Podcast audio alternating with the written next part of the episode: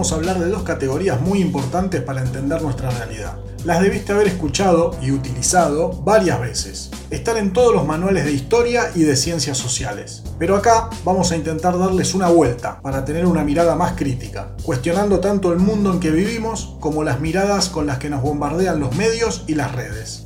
¿De qué estás hablando, Willy? Estamos hablando de las causas y de las consecuencias de un hecho o proceso social.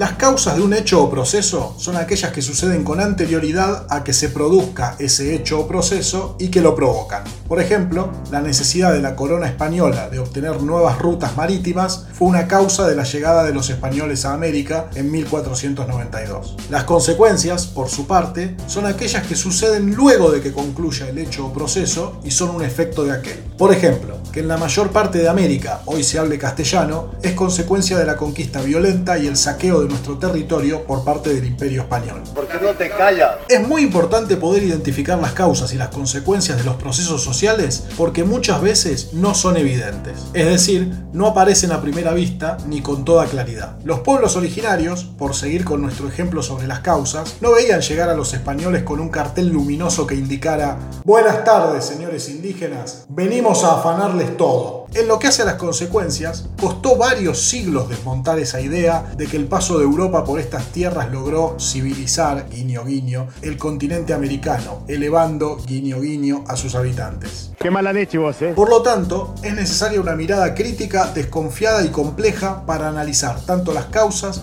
como las consecuencias de los hechos sociales. Para ello son esenciales las ciencias sociales, pero también la participación política de las mayorías. Una caracterización negativa de la conquista de América, como la que tenemos hoy, hubiese sido imposible sin el testimonio de quienes la resistieron, sin la investigación de los historiadores y sin las luchas de los movimientos sociales. Pensemos también en un problema de candente actualidad, los llamados desastres naturales. El hecho de que tengan la naturaleza como escenario puede hacernos confundir y pensar que es natural que sucedan. Todo lo contrario. Según un reciente informe de Naciones Unidas, en lo que va del siglo XXI se registra un asombroso aumento de las catástrofes, desde tsunamis hasta pandemias como la del coronavirus. Según este mismo organismo, los países ricos no han hecho nada por reducir su emisión de gases contaminantes, y las clases altas a nivel global se han mostrado sistemáticamente indiferentes a la suerte de los pobres del mundo, que no han podido contar con infraestructura pública para prevenir o paliar el impacto de inundaciones, enfermedades, terremotos, etc. Hijo de puta.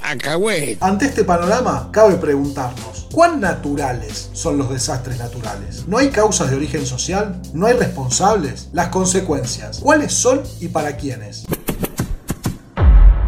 Como para complicar todo esto, hay que agregar que no todas las causas son iguales entre sí. Podemos agrupar las causas de un proceso social en dos grandes tipos. 1. Causas estructurales. Son aquellas causas que existen durante un buen periodo de tiempo, desde bastante antes de que se produzca el hecho o proceso social que vamos a estudiar. 2. Causas inmediatas. Son aquellas causas que, como su nombre lo indica, se producen inmediatamente antes del hecho o proceso social que vamos a estudiar. Se las llama también detonantes de ese hecho o proceso. Existe un viejo refrán chino que dice, cuando el pasto está seco, una sola chispa puede incendiar la pradera.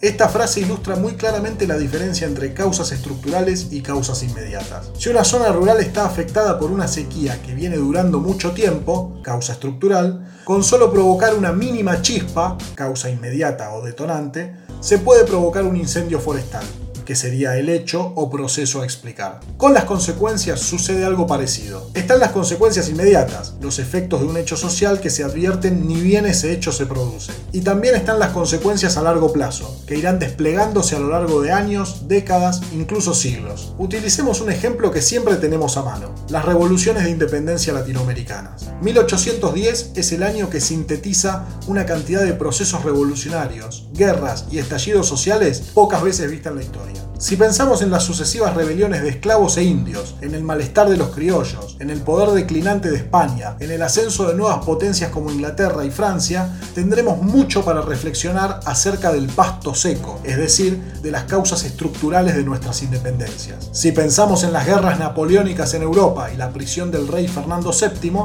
tendremos algunas de sus causas inmediatas, es decir, de esas pequeñas chispas que permitieron incendiar la pradera. Ahora, metamos fast forward Che, ¿se sigue diciendo así o soy un viejo choto? Lo que quise decir es que avancemos rápido en el tiempo. A ver, vamos de nuevo. Avancemos rápido en el tiempo y pensemos en las consecuencias. Al final de las revoluciones y guerras de independencia, el dominio español en gran parte de nuestro continente quedó reducido a su mínima expresión. La monarquía como forma de gobierno pasó a ser éticamente inaceptable y la llamada sangre azul de los nobles no tenía lugar en América, que pasó a estar poblada de repúblicas construidas sobre las ruinas de los viejos virreinatos estas consecuencias inmediatas se enlazan con las consecuencias estructurales, es decir, con cambios a largo plazo, como los grandes desórdenes y guerras civiles del siglo XIX y la vinculación creciente de América Latina como país dependiente en el mercado mundial controlado por los países del norte de Europa. Dejábamos de ser colonia y con el paso del tiempo seríamos parte del llamado tercer mundo. Parece lo mismo, pero todo había cambiado.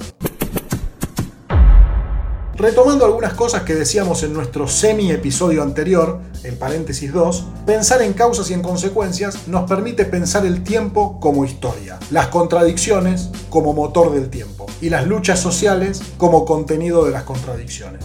No es poca cosa. Hasta la próxima. No Future intenta hacer un podcast educativo sobre ciencias sociales. Lo armé para mis queridos alumnos y alumnas, pero si no lo sos y lo querés difundir, hacelo. O no lo hagas. Total, es gratis. No tenemos redes sociales, pero podés escribirnos a matías.rey.bue.edu.ar. Nos interesa construir comunidad y nunca olvidar cuáles son los objetivos de la vida según Úrsula Le Guin. La expansión en complejidad e intensidad del campo de la vida inteligente. Curiosidad, aventura, deleite. Chao.